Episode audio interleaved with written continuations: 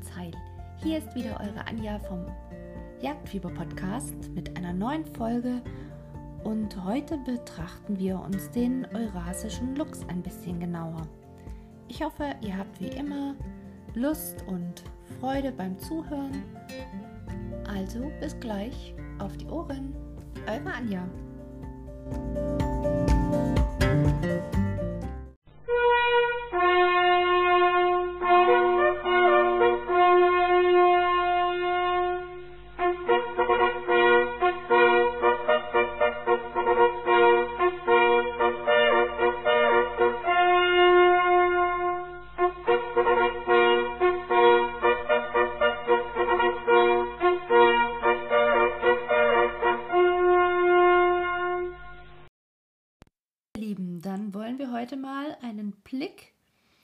Den eurasischen Luchs werfen.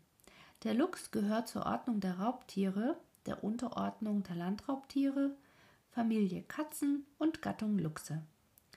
Du kannst den Luchs ganz gut erkennen durch seine kurze Rute, die auch Stummelrute genannt wird, die Haarbüschel an den Gehörspitzen, den sogenannten Pinselohren und an seinem dicht behaarten Backenbart am runden Katzenkopf.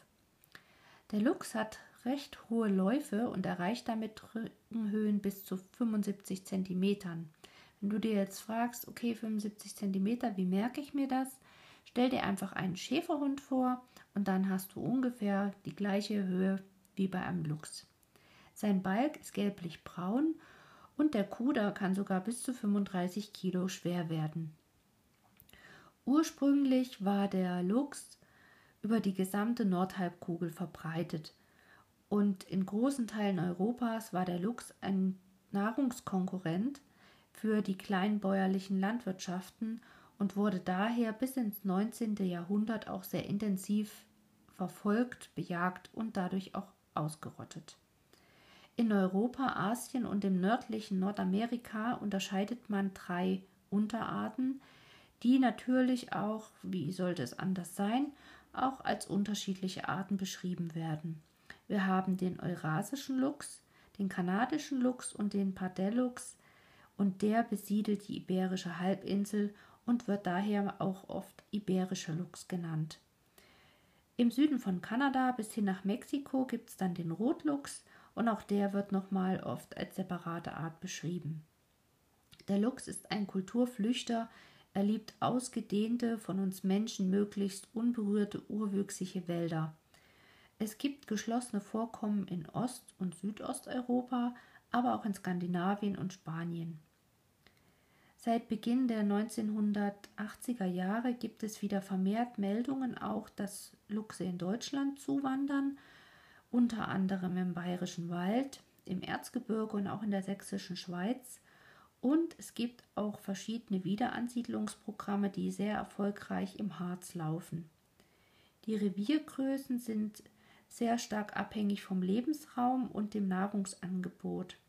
Es gibt teilweise wenige hundert Hektar, wie zum Beispiel beim Pardellux in Spanien, bis hin zu mehreren zehntausend Hektar großen Flächen im Norden. Und dabei überschneiden sich die Gebiete von den männlichen und weiblichen Tieren regelmäßig. Der Luchs lebt davon, dass er Mäuse, Hasen oder Kaninchen erbeutet, ja aber auch Rehwild oder Muffelwild und auch wenn Tiere geschwächt sind, wagt er sich auch an Rot- und Dammwild heran. Dann Vögel wie das Auer- oder Birkwild, aber auch die Waldgams und Füchse. Der, Fuchs, äh, der Luchs braucht ungefähr anderthalb bis drei Kilo Fleisch. Das entspricht in etwa einem Reh pro Woche. Ähm, in unseren Breiten lebt er hauptsächlich vom Rehwild. Das ist sozusagen seine Hauptbeute. Er ist ein Pirsch- und Ansitzjäger und kann seine Beute kaum selektiv auswählen. Meist kehrt er mehrere Tage immer wieder zu einem größeren Riss zurück.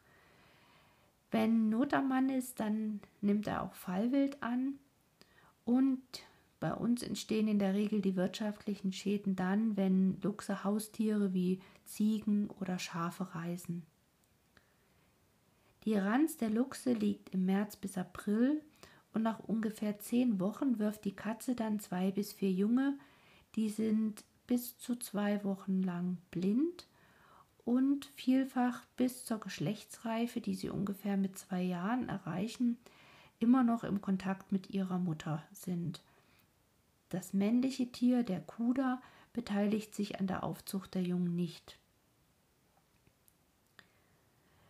Wo es einen Luchs gibt, tritt gelegentlich auch der Wolf als Prädator des Luchses auf.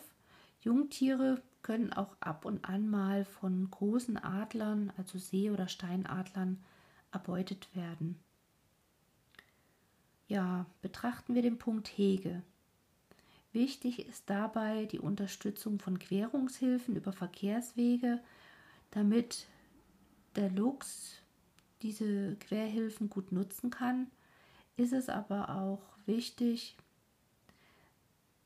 dass sozusagen auch darauf Wert gelegt wird, dass es zum Beispiel Wildzäune gibt, weil die sehr gut klettern können und auch eine aktive Beteiligung eben an solchen Wiederansiedlungsprojekten ist ganz wichtig. Also man macht ja oft auch für das Rotwild solche Querungshilfen und die werden dann in der Regel auch vom Luchs gut genutzt. Und ansonsten, wie gesagt, die normalen Wildzäune, die da sind, helfen auf jeden Fall. Tja, gibt es denn auch noch andere Lebensräume für den Luchs bei uns hier in Deutschland? Grundsätzlich scheint der Luchs keine spezifischen Habitatsanforderungen zu stellen in Bezug auf Nahrung und Deckung.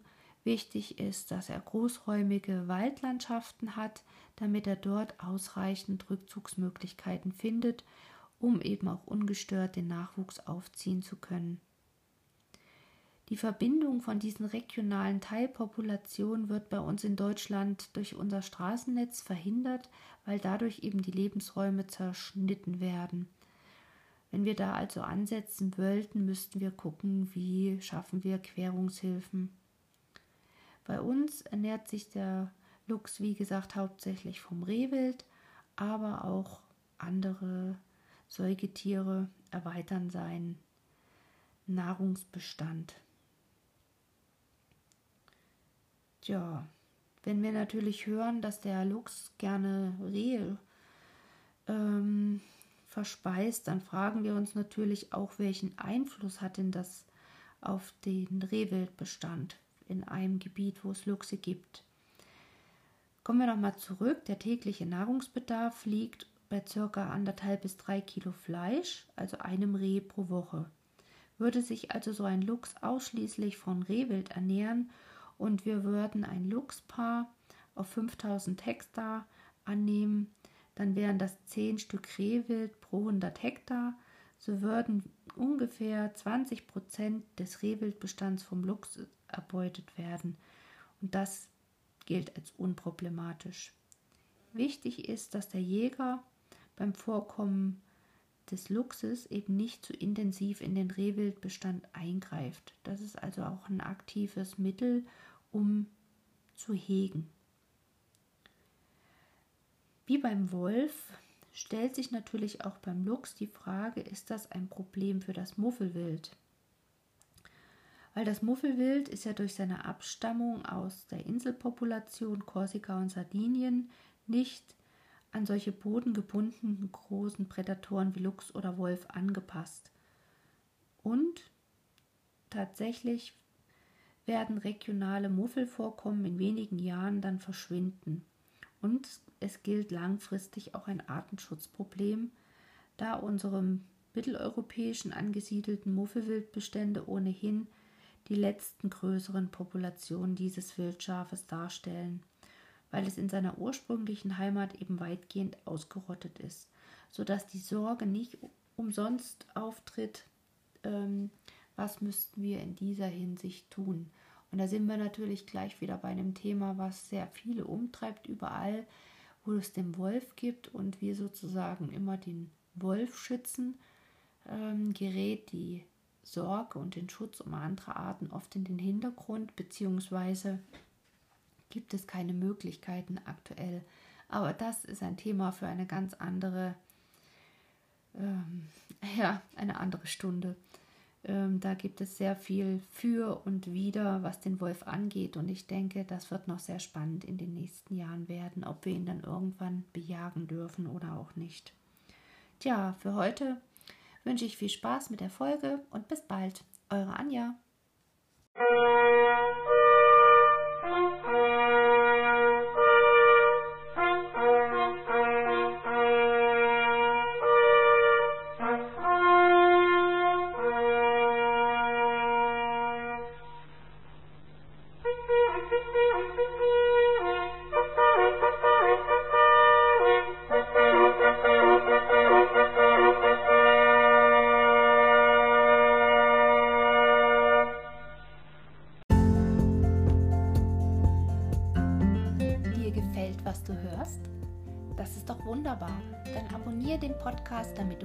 Folge mehr verpassen kannst. Und wenn du dich noch viel mehr einbringen möchtest, dann kannst du das in der Facebook-Gruppe Jagdfieber gerne machen. Du kannst dort Fragen stellen, du kannst dich austauschen und ich freue mich über jeden, der den Weg dorthin findet.